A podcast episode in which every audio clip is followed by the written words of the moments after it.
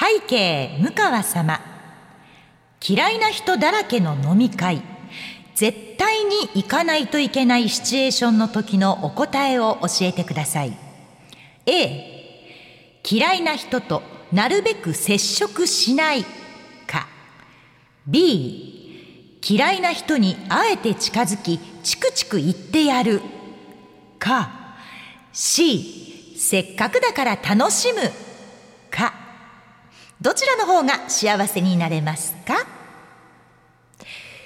嫌いな人だらけの飲み会ね。まず私、そのシチュエーションは確かにあまりないんですよ。ベース嫌いな人とはそれはみんな行きたくないですもんね。でも絶対に行かなきゃいけないとなったら、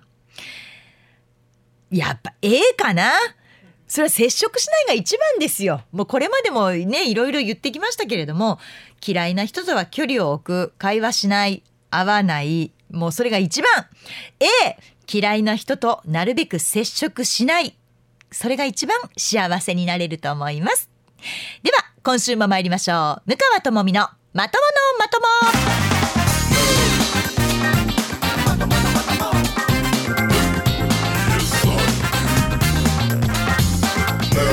2024年1月27日土曜日夜9時から配信しています。MBS ラジオポッドキャスト番組向川智美のまとものまとも。皆さんこんばんは。MBS アナウンサーの向川智美です。この番組は第2第4土曜日の夜9時に配信をしています。さて冒頭のジャッジ、まあ、今回は3択でございますけれどもまずね嫌いな人だらけの飲み会に行くシチュエーションはもう私は絶対避けますね。避けるんです。で避けるしでこれできたら D それでも行かないっていうね。行かなきゃいけないんだけどでも行かないっていう。嘘をついてでも行かないっていうのがあったら私絶対それです。本当にあの急に熱が出たとかなんか手首折ったとか。まあそれは事実なんだけどちょっと骨に響くとか。そう言いながら行かないと思います。本当はね。だけどこの3つから絶対に答えを選ばなきゃいけないとなるとうん別にねだって嫌いなんだから近づく必要もないしで近づいてチクチク言ったとてまた気悪いこと言い返されるしで嫌いな人の中で楽しむなんてことできないからやっぱり接触しないが一番じゃないですか？と思うんですけれどもこちらはラジオネーム酒飲み子さんからいただいたメッセージでした。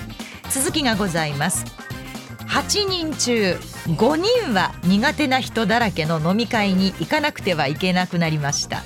会社関係なんで欠席もできずめちゃくちゃ憂鬱です。向川さんならこういう場合どういうテンションで行きますか？ねやっぱそうですよね会社絡みなんですよ大体こういうのってうちのあのアナウンスルームの飲み会例えば新年会とか送別会とかあったらこれはですよこれは好き嫌いではなくて行きたい行きたくないではなくて勤務上行けるかどうかっていう出欠を取るんですね。で、この仕事がついているからこの日は行けません。この日僕は泊まり勤務なので行けません。この日は外でこの時間まで取材ロケがあるから行けませんっていう人は、まあ普通にバツ、バツってまあ大きな顔してバツってつけるわけですよ。だけど、どうしようかなって迷っている人は 仕事もないのにずっとその表を眺めては、うーんってうなって、まあメンバーをききっと測ってるわけですよ。あ、この人行かないんだとか、あ、この人行くんか、みたいなのを見ながら、最後まで丸をつけないっていうね。で、次の日も朝、おはようございますって来て、で、その一覧表を見る。で、またこうね、丸×がついてるのを見て、うーんってうなって、また自分の席に戻るみたいな。これはね、見ててすっごい面白い。みんな、何を、何を基準に誰が来てたら行かなくて、誰が来てたら行くんだろうって、それぞれあるのね。やっぱりね。一人だけが別に嫌われてるわけじゃないし、一人だけが人気者なわけじゃないから、それぞれの中で行く人、行かない人のその判断が、面白いなって思いながら私はずっとこう横横目で見てて最後まで丸つけないっていうね私はね で最後も締め切りのギリギリになってやっとそこで「あじゃあもう行こうか」とか「今回はパスやな」とか 決めるっていうパターンはありますけれどもそうですよねこの職場となるとねしかも8人中5人が苦手。ということはまあまだ普通に喋れる方がね2人3人はいらっしゃるのでその方と盛り上がるしかないとは思うんですけれども嫌いな人にあえて近づくのは別にしなくていいと思います。あのよく言うねそのお姑さんともそうですけれどももうねほんと会わないのが一番なんですよ。接触しないのが一番。でもお互いがいないものとして生活するぐらいの勢いです。それが多分一番うまくいくんですよね。だからもう嫌いな人とは 触れ合わないその場にいるなと思ってもなんかもう置物のようにしてたらいいんじゃないですかというふうに思いました。さあということで、えー、2択ジャッジ3択ジャッジお送りしましたけれども私はねでも実はむっちゃくちゃ嫌いな人ってあんまいないんですよね。なんかもう嫌やわこの人顔も見たくないわみたいな人はいないんですけれどもでもこういるとちょっとこうなんだろうなムカッとくるとかまたこの人こういう言い方するよなみたいな人がいるとうーんどうしようかなみたいなのは確かにあります。だって飲み会って楽しみたくて行くわけで特にまあ私たち女性みたいに生きにくい人共働きでなんか普段同じだけ働いてるのになぜか私たちだけ家に帰ってご飯作んなきゃいけないというお母さんたちの飲み会なんて楽しくてしょうがないわけですよ。めちゃくちゃ楽しみにしている飲み会に嫌いな人が一人いるっていう時点でまず私幹事のとこに行くもんね。この人は何で入ったのっていうね。やっぱりその辺はこうやっぱ楽しいメンバーで行くのが飲み会だからだからこうあのコロナ明けあのコロナで一時全部そういう宴会がなくなった時にみんな行きたくない人はほっとしたっていうのがあったでしょ？若い人も嫌な上司とか嫌味を言うような先輩に連れて行かれるような飲み会なんて本当は行きたくなかったわけですよ。だけどやっぱり会社の飲み会だからいやいやでも行かなあかんと思って行ってたんだけれどもでもコロナは集まっちゃいけないってことになったからみんなそれですごくホッとしたんですよね。でまあ去年あたりですかだいぶまあ集まって飲むようになったんだけれどもそれでもやっぱりそのコロナが一個理由になるっていうことをみんな学習しちゃったからちょっと体調悪いんですとかちょっと熱っぽいんですとか っていうことをまあ理由にできるようになったっていうのはすごく大きいなっていうふうに思います。まあ、それがプラスにね働くように自分でもう嫌なことはやらないって私はもうそのそういう年になったから決めましたけれども好きなことしかしない楽しめることしかしない嫌なことはしないででもそれをやっといた方がいいよっていう年齢の人たちもやっぱりいるんですよね。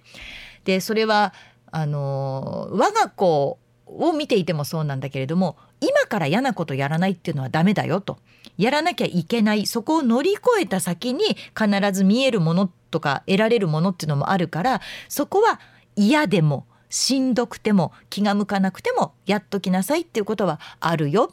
だから年齢とその時期によるとは思うんですけれどもね。でもまあ50うん、そうねアラフィフとかアラカンとかの飲み会はもう本当に本当に楽しい人だけで行きたい。つくづくあの私もそう思っております、えー、最近の私と言いますと骨折をしてから1ヶ月半ぐらいかな。1ヶ月半ぐらい経ちまして先日あの久しぶりに診察の方に行ってきたんです。で毎回こうレントゲンをね取ってくれるんですけれども最初はねその手首のちょっと下のところにピシンって真横に本当に綺麗に1本パンってあこれですね折れてるのっていう線が入ってたんですけれどもでも1ヶ月半経つと私人間ってすごいなって思ったんですがその周りにモヤモヤモヤモヤって本当にねこう雲みたいに白いモヤモヤができてきてでそれがちゃんと映ってるんですよ。でそれがちゃんと固まって骨になるんですってそれが骨の元なんだけれどもこれでちゃんと今ピンって割れてるところがくっつくようになってますから骨はちゃんとできてますから順調ですよって言われてすごいわと。なんだろうちょっとやそっとなことじゃ人間は大丈夫なんだなってちょっとこう自分の体も含めてね嬉しくなったんです。もう55になって骨折していつまでたっても骨がくっつかないってなったら私どうしようってちょっと心の中で心配だったんですよ。どうしたんですかね？向川さん骨ができてきませんねっていう、まあ、夢まで見ないけどそんなことがあるかもしれないなって思ってた中であ私もちゃんとカルシウムできてるんだっていうのが すごく嬉しく思っていて。で、まあ、こういう性格だからただただ待ってるだけ？くっつのくっつくのがこう時間によってくっつくのを待つだけっていうのは嫌ですって先生に言った時に言われたのが高濃度酸素カプセルに入るのはいいですよって。それを本当に信じて最初はもう1日おき2日おきぐらいに高濃度酸素カプセルに入ってたんですね。でこれはちゃんとあのフルでね高濃度酸素カプセルって酸素カプセルじゃないんですよ。高濃度酸素カプセルに入らなきゃいけないんですけど。ちゃんと数値が決まってるからあの濃度が高いってことですからちゃんとそのね気圧が上がるわけですよね。でちゃんとこの気圧の間まで上げてくれるカプセルに入ってください。そうするとその十何年前ですか？20年近く前にベッカム選手が怪我した時に初めて高濃度酸素カプセルっていうのを耳にしてこれに入ると怪我の治りが早いですよっていうことがちゃんと医学的に認められているものはもうそれですねって言われたから私はもう入ることに決めて本当1日おき2日おきぐらいにまあよう入りました高濃度酸素カプセルに。そうでこれね高濃度酸素カプセルってやっぱね気圧を一気に上げてでまたそれがそうね30分から1時間の間時間選べるんですけど入っていてまた気圧がプシューって元に戻るでしょ？やっぱりね体に多少の負荷がかかるんですよね。で気圧が上がっていく時下がっていく時はもちろん耳抜きができないとダメなんです。ものすごい勢いでこう鼓膜にこうピンと張ったのあの飛行機に乗った状態ですよね。ああいう風になるのでずっと鼻を押さえながら息をふんふんふんって抜きながらやってたんですけれどもでもそれから出てくるとちょっとやっぱりねあちょっとだるいかな。あなんかちょっと疲れた感じするな。っ言ってちょっとこうソファーであ30分ぐらい横になりたいなみたいな感じになるんです。でもその日の晩はむっちゃくちゃよく眠れてこんなにすっきりするっていうぐらい翌朝私視力良くなったんじゃないかなっていうぐらい世の中がなんだろうこう色味がねくっきり見えるぐらい頭の中もすっきりするんですよ。どんだけ人間って酸素吸ってるようで吸ってないんだろうっていうぐらい酸素がちゃんと巡るとこういう風になるんだなっていうのを私毎回こう感じていたんですけれどもそのおかげでまあそのおかげかもあると思うんですけれども1ヶ月半しかもまあ年齢にしては割と早めにこう骨ができてきてもやもやっとしてきてほぼあの今腕を動かして痛いのは骨折のせいではありません。ギプスで固まっていたからその固まっちゃった分の関節がこうひねったり曲げたりすると痛いだけですからそれをほぐすように今度は動かしてくださいっていうところまで。だからリハビリまでいかないですけどちょっとこうお風呂に入って温めながら、えー、ひねってみるとかあとこう押す感じですよね。押したりとか逆に曲げてみるっていうことを練習してみてくださいっていうふうにそこまで順調に来ました。よかったわ。でそう言われた瞬間にパターを引っ張り出してきてパターの練習しようと思って。でゴルフボール転がしてて子供にむちゃくちゃ怒られたんですけどちょっと経過がいいからってそういうことしちゃダメだよって言われたんですけどやっぱりねあのそこが私のまあ友見たるゆえんなんですけれども。あそういえばねそのねともみかんについていただいてたご意見がありましてラジオネーム私ともみかんないですというラジオネームの方なんです。まああなたがともみという名前じゃなかったらともみかんはありません。もうそれはねもしかしたらねあの雅子っていう名前だったら雅子かんになるのでともみかんはないと思いますけれども、えー、ともみかん。すごくわかります。私は向川さんにお会いしたことはないんですが多分お会いしたら絶対にともみかんを感じると予想できます。ともみかん自信に満ちた顔つき立ち姿などではないでしょうか。具体的にどんな顔どんな姿と聞かれたら難しいんですが雰囲気で漂っているのではないでしょうか。あともしも話しかけたりしたら満面の笑みでパパーンと弾んで言葉が返ってきそうな雰囲気もあります。他の方が同じ顔同じ立ち姿をしても誰も向川さんのようにはならないと思いますというありがとうございますともみかんないですという方からいただきました。そんな私自信に満ちてます？そうえうんって今あの鈴木プロデューサーうなずきましたけどそんな私ね自信ないですよ自分に。むちゃくちゃないですよ。あの褒められてもまたまたって思うし絶対言葉通り受け取らないしその辺は。あーいいこと言うわ鈴木くんそうなのそうなの。あの今ね自信じゃなくてありがたいと思ってるんちゃいますかっていうふうに言ってくれたんですけどあのそうなんですよね。私自分に自信がないから面白いですねとか言っててもらえるとむちゃくちゃ嬉しいしありがとうございますって思うしだから頑張ろうって思えるところはすごくありますね。あの面白いねって言われてありがとうございますってまあまあもちろんねありがとうございますってその時は言うんですよ。でも本当に面白いって思っちゃう人っているんですよね。アナウンサーの中でも。芸人さんはもちろんそれは面白いでいいんです。それが仕事だから。面白いって言ってもらえてああよかったって言葉通りに受け取ってそれを自信にしてまた舞台に立つっていうのはすごく大事なことなんですけどアナウンサーって面白いことを別に求められていないし面白いことが仕事かって言われたらやっぱ違ったりもするわけですよ。私は今でこそまあこうやって話をさせていただいていろんな番組出させてもらってますけど入社した当時私報道志望だったんですねニュースやりたいと。でもしくはあの、まあ、情報系の番組やりたいって本当に思っていてこんな真面目な人間だしで関西のノリもわからないしだからもう笑うお笑いとかそういうのはちょっともう芸人さんと絡むとか無理ですって言ってた人だったんです。でもこれがやっぱり何かの表紙にまあ私の場合は結局まあさんまさんと共演させていただいたのが長かったからだと思うんですけれどもそこでさんまさんの凄さをこう見せつけられた時にあこんな風にできたら楽しいだろうなと絶対こんな風にはできないけれどもここを目指すっていう人ももちろんいるのはわかるなって思った時に私一時話の展開の仕方とか喋り方がさんまさんに似てきたねって言われたことあったんですよ。本当にって言ったら「そうむちゃくちゃ似てるわ」ってあの会社でアナウンサーの仲間に言われて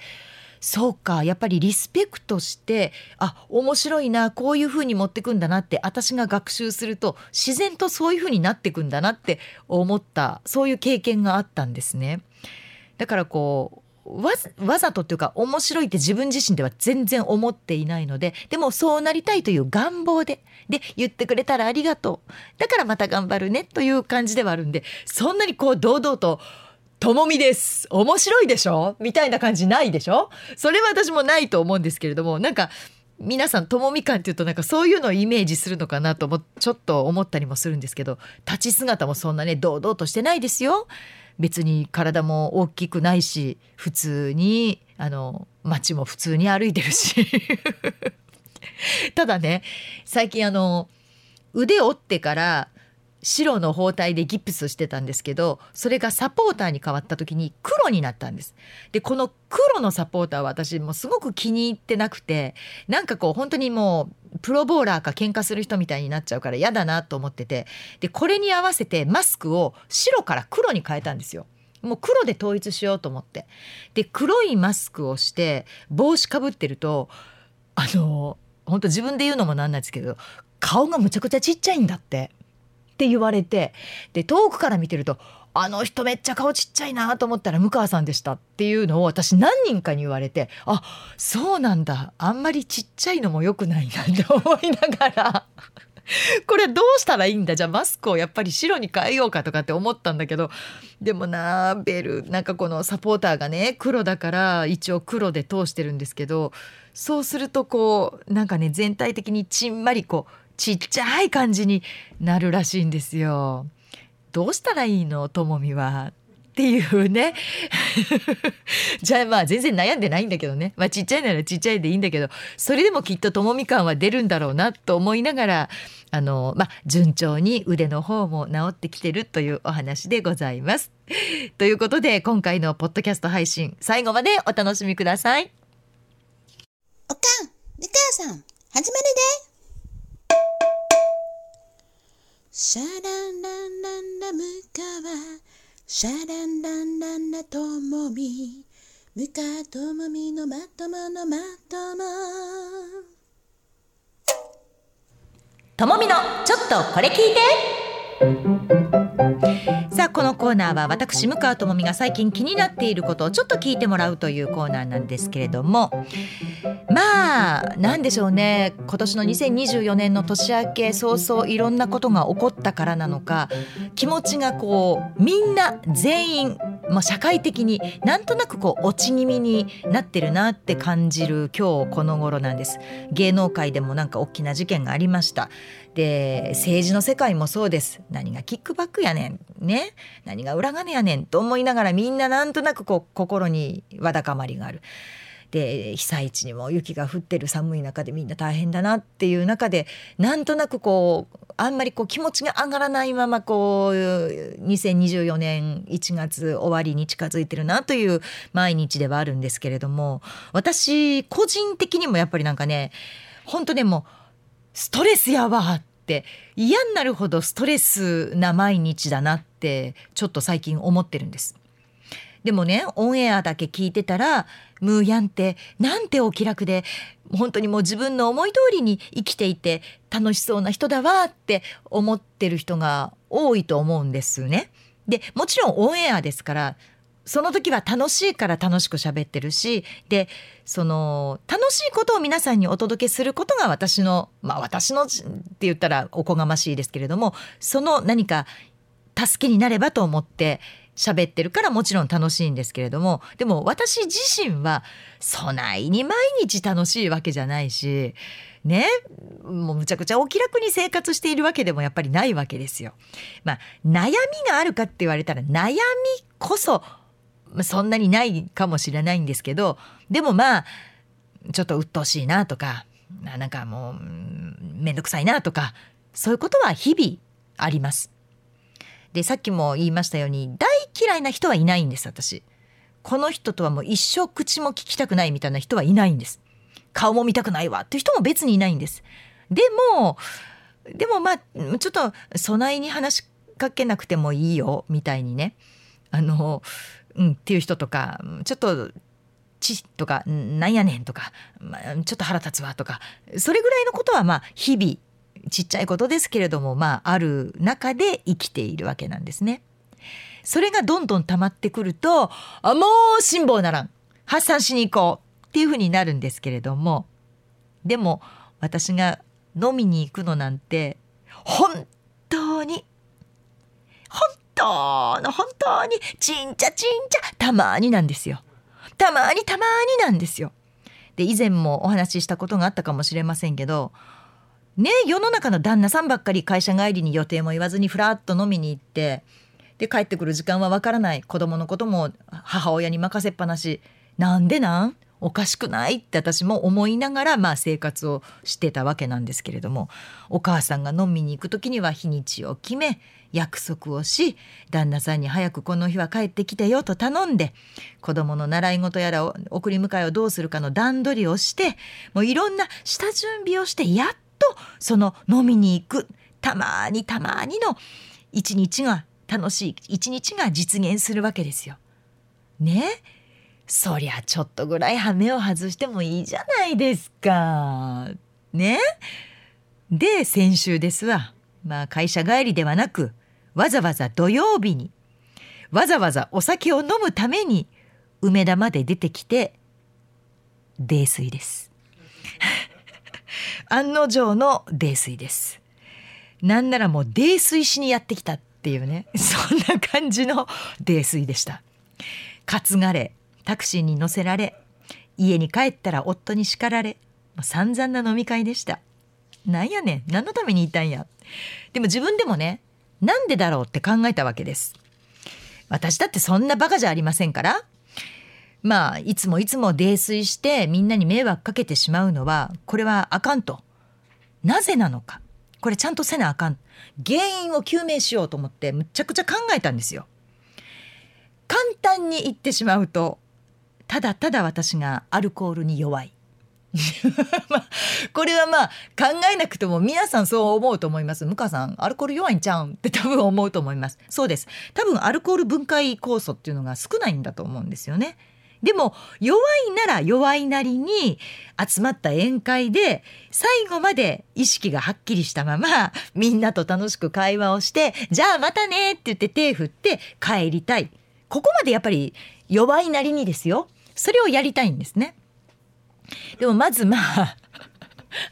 それができできないからまあまあ泥酔しに そうそうそう。見たことないって今鈴木プロデューサーにも言う。そうなのよ。やったことないもんだって。じゃあねまたねって。ないわ本当に。大概タクシー乗せられてるもんだって。でねまあでもまあまずその飲みに行くのがたまーにのことですから行けるとなると私のテンションがもう爆上がりしちゃうんですよね。よっしゃ今週の土曜日飲み会みたいにもう大学生の気分ですわ本当に。自分の年なんか本当に忘れてもういつまでも大学生のようなノリで飲み始めてしまうからこれまあ1個目の理由としてあまあ2個目だなだから基本的にアルコール分解酵素が少ない。ね、で2つ目が、えー、ノリが大学生と一緒。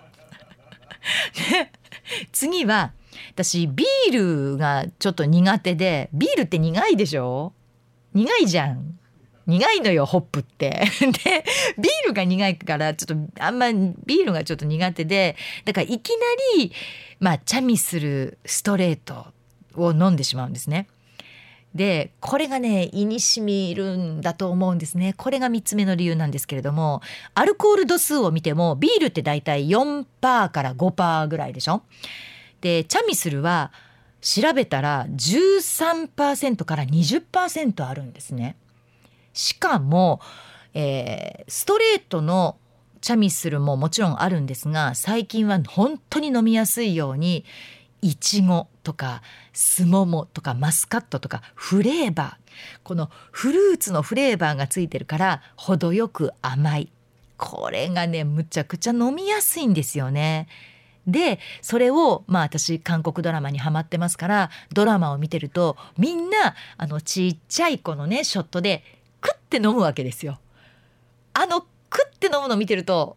飲めるな私もって思っちゃうのね。そのシーンってもう本当にねどのドラマ見ても絶対出てくるシーンだから屋台に行ってでしかもその屋台も何て言うんだろうあのビニールでね囲われたようなオレンジのビニールで囲われたような屋台で本当につまみちゃんとしたの出てくんのみたいな店なんですよ。そこに背もたれのないような丸椅子でみんながクッと飲むあのシーンが私すごく好きでわ韓国っぽいなと思って憧れがあるんですね韓国行ったら絶対あれやろうと思ってるんですけどそれ見てるとあ飲めるじゃんきっと私もと思ってまあその韓国のちっちゃいグラスに入れてやっぱりクッとあの残すってことをしないんですねグラスの中に残さない液体を。でそれでクックックって飲んでしまうとやっぱり1本飲むとだいぶ調子がいい感じになってきてしまうんですよね。でまあカンドラの主人公になったつもりでついつい まあオーバーペースになるという、まあ、これが何個目？4つ目？の理由になるわけなんです。でこの勢いで飲んだらもうアウトですね。でこの間は1本を1つの店で1軒目でそれを飲み終わってでそこがねむちゃくちゃあの、まあ、韓国料理の店だったんですけれどもすごく混んでたから1時間半ぐらいかな。でもうすごい声かけ来て「もうラストオーダーです」と「もうとっとと出てけ」と「で何もう何かありますか？もうラストオーダーのお時間です」とか「あもうそうなの?」って言って「じゃあ次の店に行こう」って言って1本だけ飲んで。ですごく気分良くなってたのであこれは大丈夫だと。だいぶ私もチャミスルの交代ができてきたなと思いながらご機嫌さんに階段を降りて次の店に行ったんですよ。そしたら入ろうと思っていた店がいっぱいだったから2軒目もちょっと韓国のお店になります韓国風のお店になりますって言うから「あ全然いいよ」って言って入ったら、まあ、大きなスクリーンにもう k p o p のアイドルがこう歌ったり踊ったりする、まあ、ミュージックビデオがずっと流れてるようなお店ででそこで、まあ、さっきは、うん、サムギョプサルを食べたからちょっとトッポッキでも食べようかっつってこうつまみももちろん韓国。となったらチャミスルじゃんってまたなるよね。で結局またチャミスルを頼んでで私この辺りからだんだん覚えてないんですけど髪の毛をゴムを持ってたんですけど髪の毛をねいきなりねくくったんだって後ろに髪の毛を後ろでくくってでしかもあぐらをかき出したと。でよっしゃ飲むぞみたいに一緒にいた人たちがそれを見てあ向川さんなんか気合入ったなって思ったといきなり髪の毛をゴムでくくってなんかあぐらかき出してで肘ついてくっと飲み出したからあれ？と思ったっていうふうに言われたんだけど、まあ、そこでまあいい調子でまた飲んでしまいでトイレ行ってくるわって言ってトイレに行った時にはほぼトイレに入った瞬間から覚えてないんですよね。これだからトイレもトイレしたくなかったんだと思うんですよ。トイトイレに行かなきゃって思ってたんねきっとねトイレに行かない行かないってみんなに言われるからトイレに行かなきゃという意識でトイレには行ったもののだからもうズボンも下ろしてないしベルトすら外してなくてでその便座の上に座ってたの頭抱えて。で もちろんカンカンカンカンって来るよね。で「向川さん大丈夫ですか向川さん」って来るからうるさいな、まあ、まだ来てね来たばっかりやんと私は思ってるからトイレ入ったばっかりなのになんやねんって思ってたら30分私入ってたんだってで30分もうそこで寝てたわけですよ。でこれはあかんと。で開けて開けてって言われたから開けたいもう寝てるだけだからさ「はいはい」っつってもううるさいなと思いながら開けて「ちょっともう今来てばっかりでまだトイレしてないからちょっと待ってよ」って言ったら「今来たばっかりじゃないですよもう30分ですよ」って言われて「マジで?」っつって。でももうそこからですわ全然覚えてない状態が続いてしまったんですけれどもでもやっぱり飲んでる時間っていうのはよく喋るしむちゃくちゃ楽しいんですよね。で驚くことに私がちゃんとしてるのはどれだけ酔っ払って夜中に帰ってもうぜいぜい言いながらまあ寝かされてねしかもそれもベッドじゃなくてリビングにまあ夫が寝か、まあ、そこに寝かせとけと。でソファーに寝るわけですよ。ソファーに寝かされててで子供たちが毛布持ってきてくれて毛布をかけてるんです。だけど言っても寒いから広い広いというかまあ部屋よりは広いですよね。自分の部屋より広いリビングで寒いからって言って床暖房をつけてえしかもガスの暖房も一番緩いのでつけてくれてたんです。で毛布でかをかけられてたんだけどはっと夜中に目が覚めて化粧したまま寝られんと。そんなんね55のおばさんがね化粧したまま寝たら次の日えらいことになるから私はもう絶対にお化粧を取って寝ることにしてるんですお風呂入ろうと思ってガバッと起きて誰やねん床暖誰もいないのにつけっぱなしで暖房もつけっぱなしでもうこれだから男どもはあかんって言いながらピッピッてそれを消しでかかってた毛布を畳みそれでも酔っ払ってんのよもうなんかもうフラフラ頭フラフラしながらそれをやってでお風呂に入ってでお風呂でもズブズブズブズブズブってもうおでこまで入るの危ない危ないって思いながらお風呂入ってでもどんなに眠くても基礎化粧品きっちり顔に塗ってちゃんと寝たの。で次の日、えー、次男の方が野球の練習があるからお弁当が必要だっていうことも私ちゃんと覚えてるからちゃんと4時半とか5時に起きてまだ半分酔っ払ってるような状態ですわ。お弁当を作って。で、えー、夫と長男が起きてきたからちょっともう床暖は入れっぱなし暖房つけっぱなしどないなってんのこの家はって言ったら誰のためにつけてると思ってんねんってもう怒られ。あ私？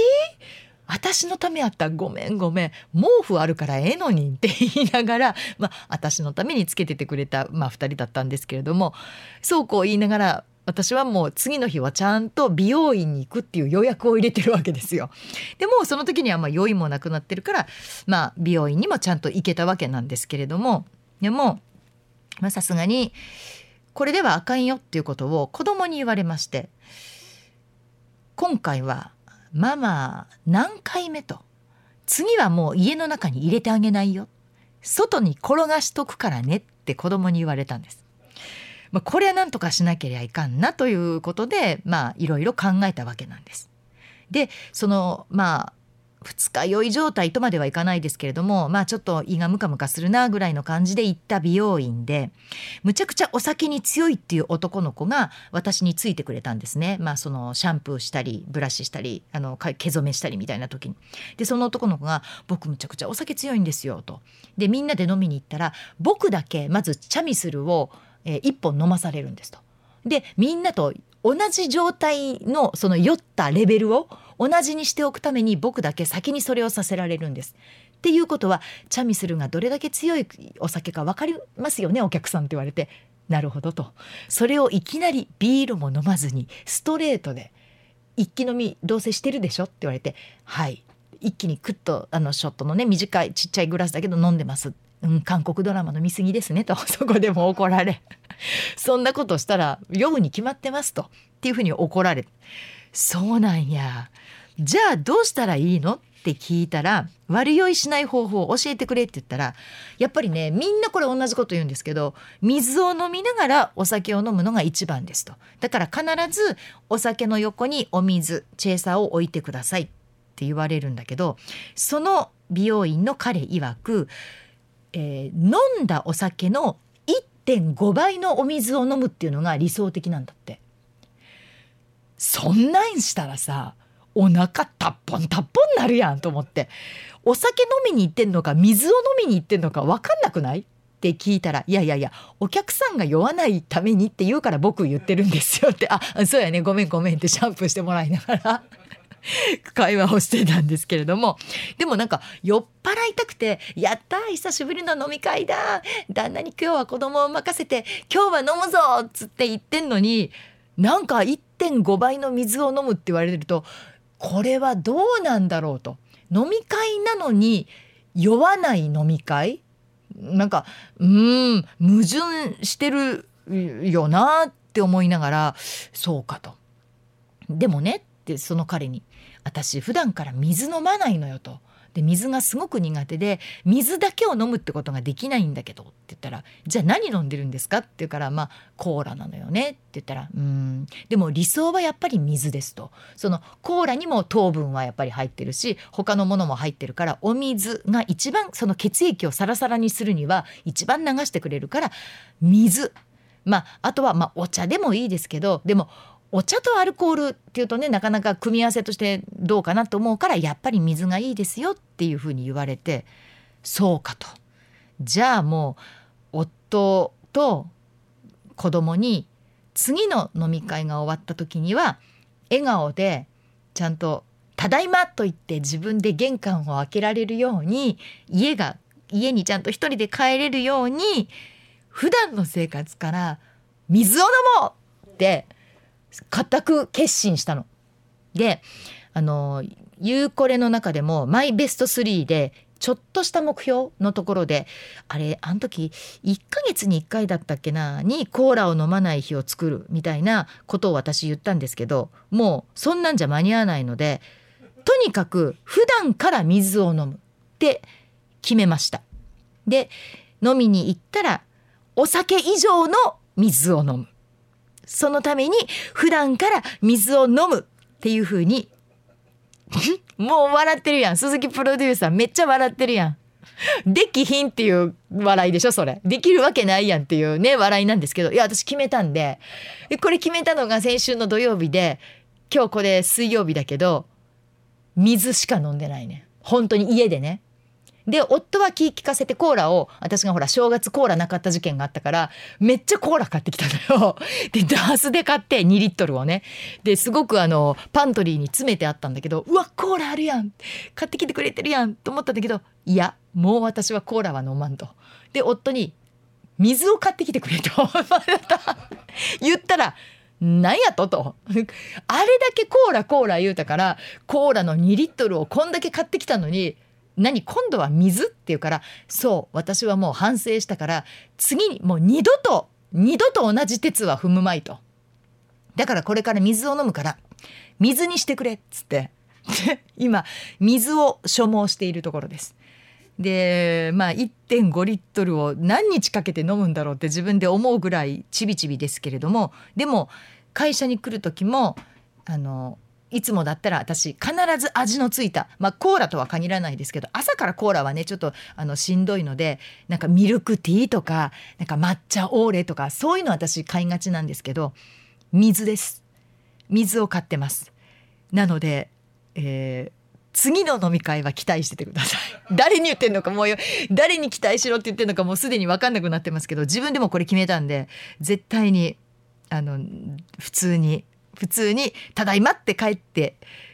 来られるように頑張ります。大丈夫かな？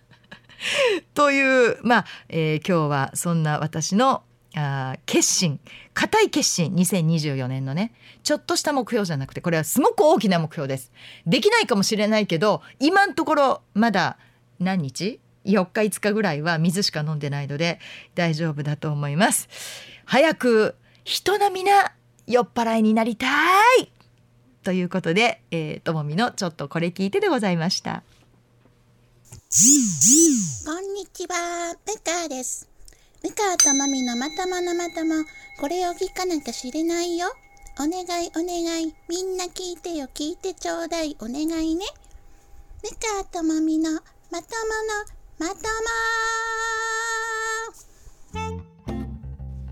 さあ皆さんからいただきましたメッセージご紹介してまいりましょう。今回は私はこれで迷惑かけられましたまたはかけてしまいましたということでまあ私のねあのちょっとこれ聞いてのコーナーでもありましたけれども、まあ、ほとんど迷惑をかけてるっていうね私の状況。飲みに行くと皆さんに迷惑をかけてる。だけどみんなはあの楽しかったですよって言ってくれるんです。言ってて情けないんですけど本当にあの面白かったからいいですって言ってくれるんですけどいやいかんよなと。これではあかん、うん、もう本当大学生じゃないんだから。大学生になろうとしてる息子がいる母親なんだから。うん。頑張ろう。っていうことで。もう鈴木プロデューサーも僕もフォローしました言うてる。そうなの。そうね。確かにあの同じ会場にいた人同じなんて言うんだろうグループじゃなくてもほら途中で合流したりするじゃない？連絡取り合って。途中から来た人がね介抱してくれたりするんですよね。そういうこともあったりして本当に私いろんなところに迷惑をかけてるので大丈夫。もう水しか飲まないというね。そんなこんなで決まったメールテーマなんですけれどもその前にお一方ちょっとねこれご紹介させていただこうと思うんですけれどもラジオネーム森のくまさんでございます。向川さんはじめまして。北の都札幌で最近聞き始めた森の熊と申します。というふうにいただきました。ありがとうございます。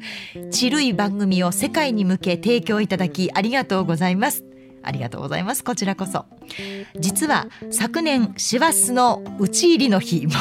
書き方が古いよね。皆さんわかります？12月14日ってことですね。え忘年会終了時のタイミングで突然の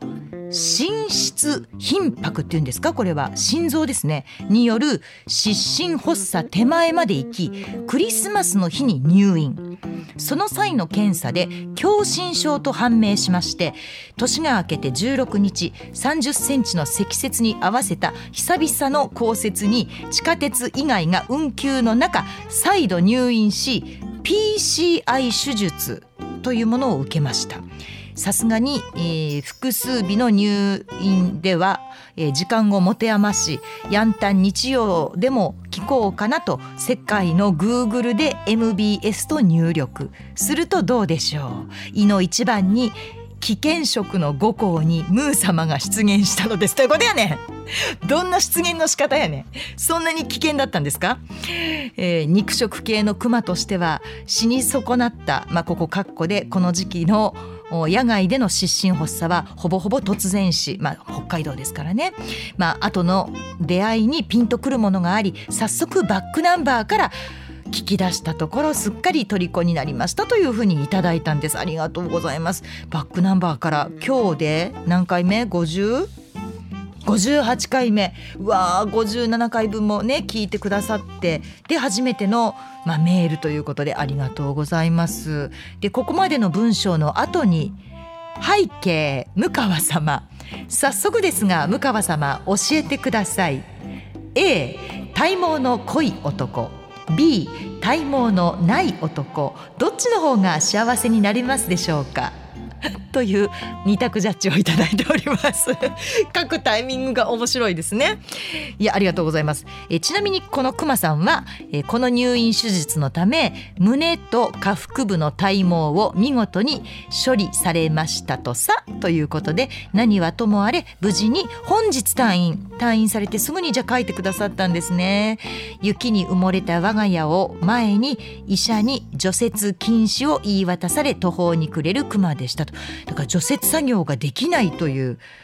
まあ、北海道はでも除雪できなかったら大変ですよね。あっという間にお家のねあの玄関は閉まっちゃうぐらい雪がわーっと積もっちゃうので大変だと思いますけれども。いやでもあの無事ね退院されてよかったです。ありがとうございます。そんな状況の中でこのポッドキャストに出会ってしまったというこの不思議な出会い世の中あるんですね。こういうことが。嬉しいです。森の熊さんありがとうございます。じゃあ私もせっかくですのでこの二択ジャッジ答えさせていただきます。私の答えは A 体毛の濃い男。絶対こっちの方が幸せになると思います。今世の中の男性はちょっと脱毛に走りすぎている。本当に心からそう思っています。ですので18歳になる我が家の長男には脱毛だけはせんといてって今からお願いしてるんですがもう大学にもし合格したらすぐにでも行きたい勢いなので見てるとねああこうやって我が子も脱毛をしていくのねっていうふうに母はちょっと胸が痛く寂しい思いでございますけれどもでも私は毛がある男が好きです。あの髪の毛はどっちでもいいんです。体に体毛がある人ですね。があの好きなんですよね。なんかそそこに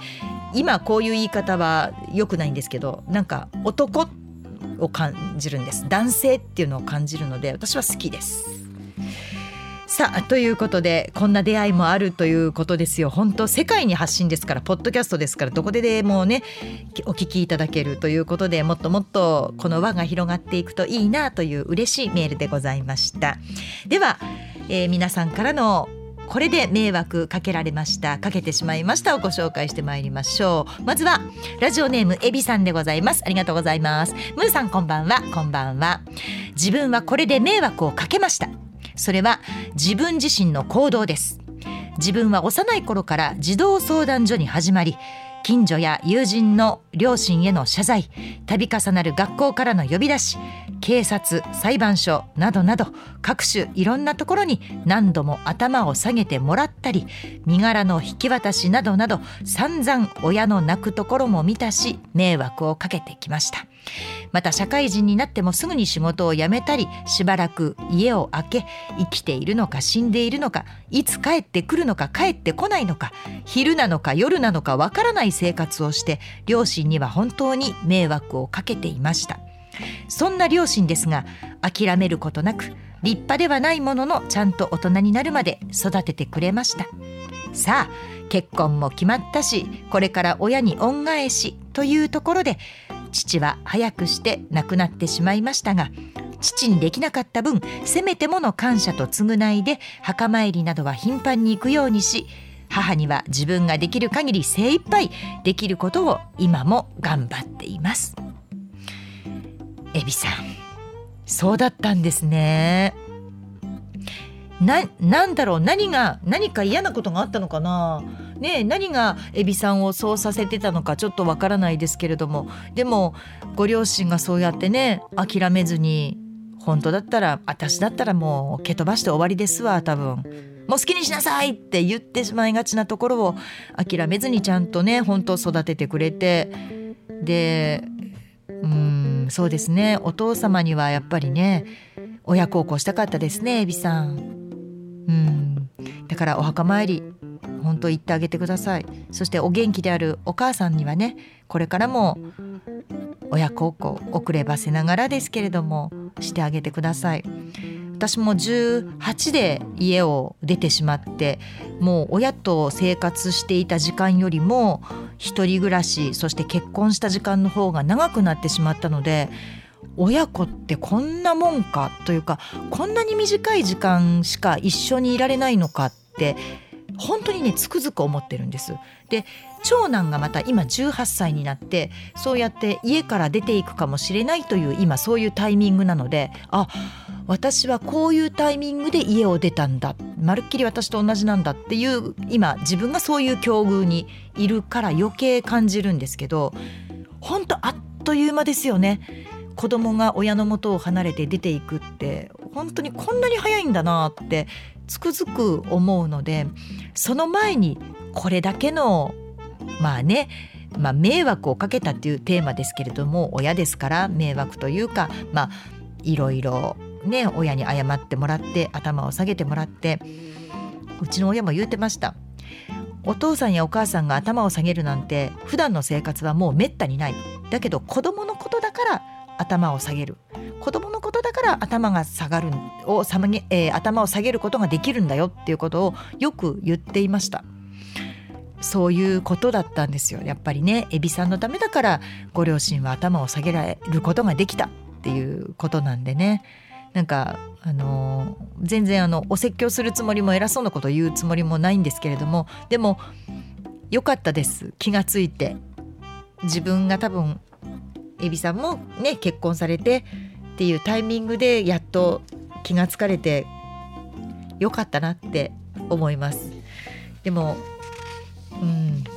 子供は離れても子供だしなっていうのも事実だしお母さんも今は嬉しいだろうなっていうのもそうだしでエビさんも多分またお子さんにいろんな思いを抱きながらこういうのってこう次に次にってこうつながっていくんだなってやっぱり思いますね。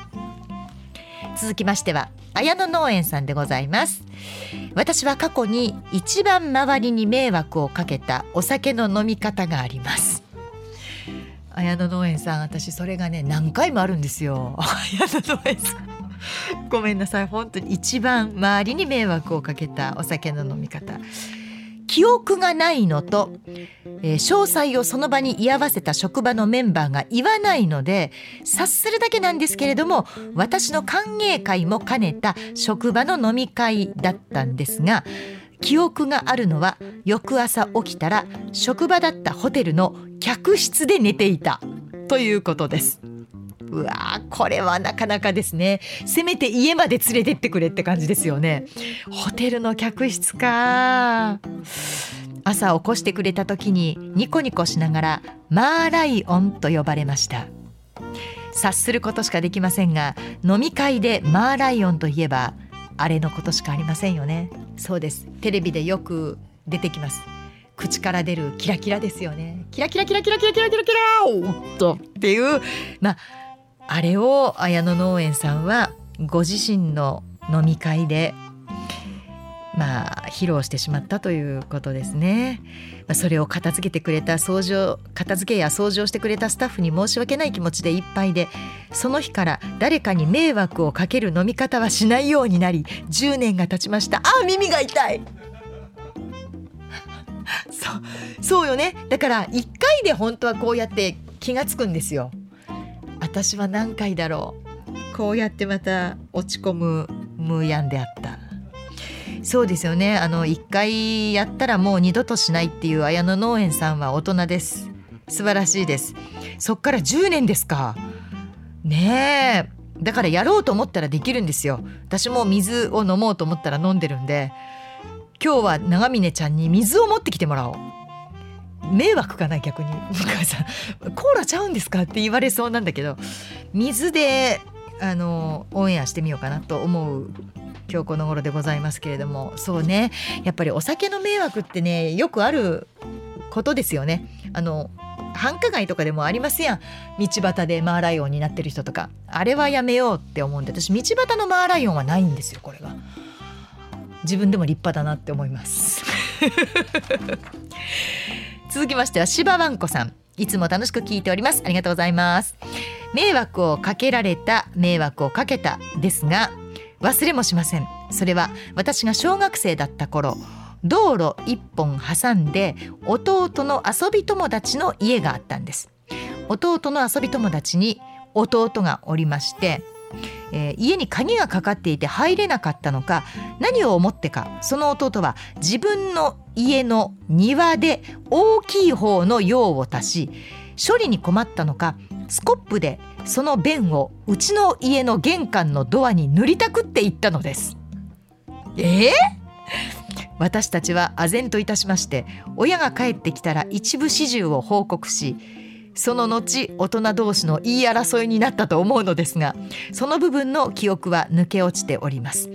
スコップに乗せた便を我が家の玄関に塗りたくっていた時は「何してんの!」と発した記憶があります自分の便を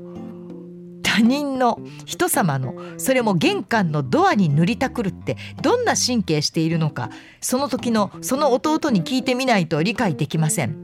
話の内容が内容でき、ね内容だけに配信に支障をきたすような気がいたします。ありがとうございます。ご心配いただきまして。迷惑かけられたというフレーズで真っ先に思い出されました。なるほどね。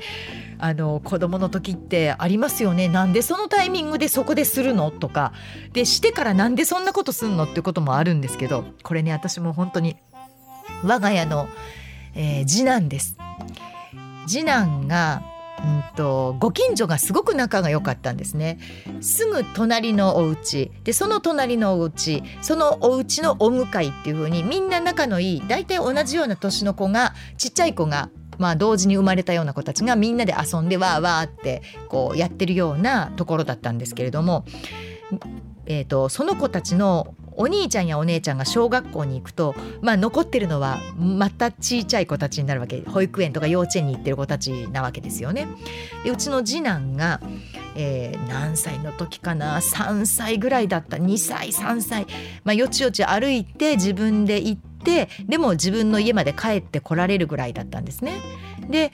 遊びに行ってくるって言うから気をつけて行きなさいね誰々ちゃん家には誰々がいるし誰々ちゃん家にはお友達いるからそこに行ったらいるからあのピンポンして遊ぼうって言うんだよって言ったら分かったって言って出かけて行ったんです。で、まあ、私は家であのご飯作ったりとか家のことをちょっとやってたんですけれどもそのうち「ただいま」って言って次男が帰ってきたのであら思ったより早いなと思って「おかえり」どうしたの？って言ったら途中でねうんちがしたくなったからまるまるさんちのおばちゃんに頼んでトイレを借りたって言うからあそうなんだ分かった。じゃあまるまるさんに今度会ったらトイレ借りてありがとうございましたって言っとくねって言ったらうんって言ったんです。でまあその日はそのまま終わってで数日経ってそのまるさんに私会ったので「まるまるさんごめんね。この間なんかうちのがちょっとお手洗い借りたみたいであのこう本当に助かりました。多分ねあの坂間に合わなかったんだと思う家まで」って言ったら「え？まるまるくん？うち来てないけど?」って言うから「いやいやいやあのお宅でトイレ借りたって言ってたよ」って言ったら「トイレ？あああれかっていうわけですよ。え何？こっちはもう本当にもうことがことだけに何？と思って心配になって「何？何？何？何かあった?」って言ったら「いや実はね」って言ってそのうちも玄関のドアを閉めてで階段をちょっと降りたら、えー、と門があるんです。でその門を開けて、まあ、道路に出るんですけれども買い物に行こうって言ってお嬢さんを連れて門を開けたんですって。そしたら門を開けたところに一本綺麗な便が落ちていたと。で、えー誰よこんなところにこんなんしてってその人は言ったらそのお嬢ちゃんが「ママ何言ってんの？道路なんだから誰よじゃないでしょ？何よでしょ」犬なのか猫なのかうちの近所はイノシシも出るのでイノシシなのか何よこんなところにこんなことしてでしょ？誰よは違うわ。って言ってたのよ。やだ向川さん。誰よで会ってたのね？って。ごめんなさい。って。むちゃくちゃ謝ったんだけど本当に綺麗にどの場所って言ってみたら本当にねあの門扉のど真ん中真ん前にそれが落ちてたんだって。でも綺麗に出た時ってお尻が汚れないじゃん。だから多分自分でズボンパンツを上げてもパンツについてなかったから私も洗濯の時に気がつかなかったんですよね。で家に帰ってそのことを次男に言ったらそしたら「てへへへ」って笑って 笑って逃げ回るだけででもね間に合わなかったの。家まで帰ってくることができなかったのって言うからだったら本当にその家にピンポンして借りなさい、うん、でも恥ずかしくて言えなかったの。うんちだからって言って半泣きになりながら謝ったっていうことがありましたけれども子供ってこういう時々ね不思議なことするんですよね。でもまあさすがにあの玄関ドアに塗りたくるっていうのはまあちょっとすごいなとは思いますけれども確かに迷惑という単語で一番出てくるエピソードではあるかもしれませんね。柴わんこさんありがとうございました。続きまして哀愁の警備員さんでございます。ムーヤン鈴木さん長峰ちゃんこんばんは。こんばんは。冬本番ですね。皆様ご自愛ください。といただきましてありがとうございます。若い頃某チェーンの小売りのお店で店長をしておりまして月に1回本社で店長会議がありました。その時同世代の常務これは社長の弟さんだったらしいんですがその同世代の常務がことわざや4文字熟語を交えて、まあ、訓示を垂れるのですがこれが大変でした。飛ぶ鳥を落とす勢いを立つ鳥を落とす勢いと言ってみたり立つ鳥後を濁さずを飛ぶ鳥後を濁さずと言ってみたり常務どっちを言いたいのかなといちいち考えてから「はいわかりました」と返事をしていました。もともと漢字が苦手らしく地味猛量を公味猛猛公味猛猛なんでやねん。蝶々発子を定定発止め。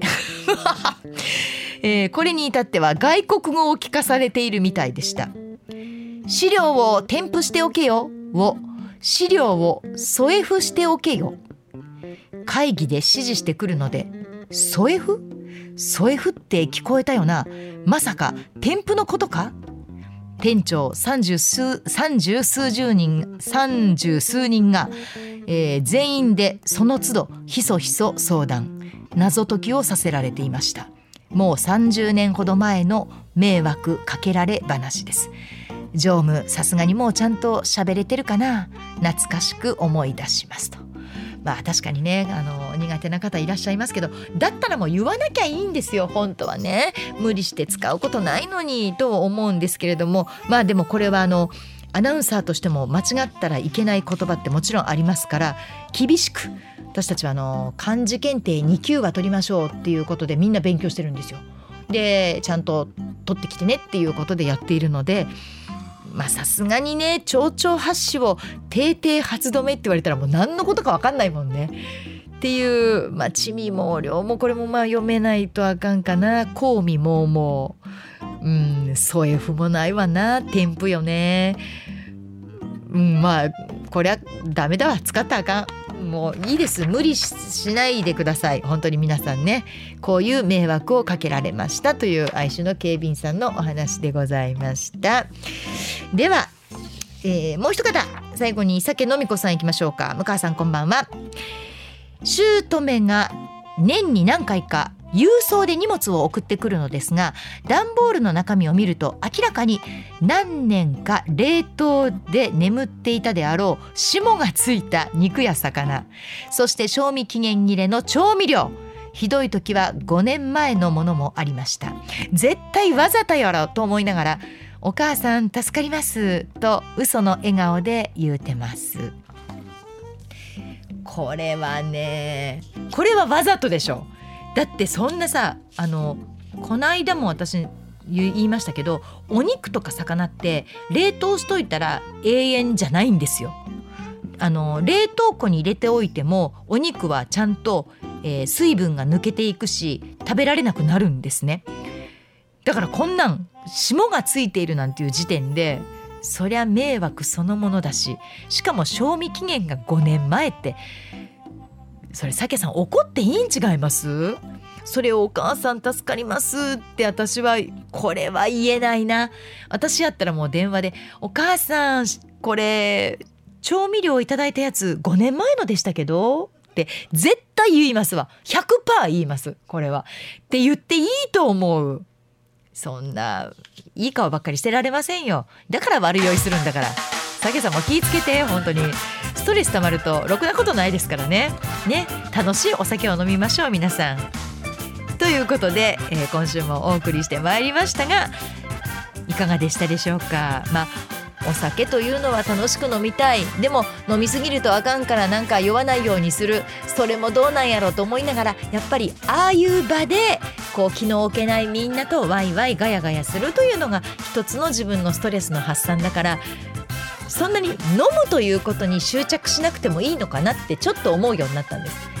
なので、えー私はだから次次皆さんに報告する時には電車でちゃんと帰りましたっていうのを目標にするのでよくできましたっていうメールをくださいね報告してからでいいので、えーということで今週もまとものまともお送りしてまいりました。引き続き皆様からのメールお待ちしております。今回もたくさんいただいたんですけれどもね迷惑皆さんいろいろかけたりかけられたりしているようでたくさんいただきました。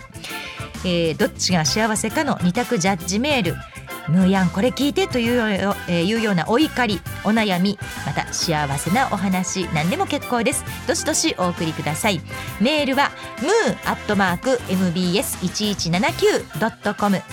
アルファベット小文字で mu アットマーク mbs1179.com までです。ということで MBS ラジオポッドキャスト番組向川智美のまとものまとも毎月第2第4土曜日の夜9時に配信でございます。次回は2024年の2月の10日。ちょっとなんかもう早くないですか？もうすでに1年経つの早いなと思ってるんですけどなんか通常業務に戻るとあっという間にこう時間って流れていきますよね。なんかこう気持ちが落ちがちなねちょっとこうダウンダウンでいきがちですけれどもアップアップで新年会も乗り越え楽しいのり飲み会で皆さん毎日をエンジョイしていきましょう。ということでまた次回お耳にかかりましょう。MBS アナウンサー向川智美でした。ほならば。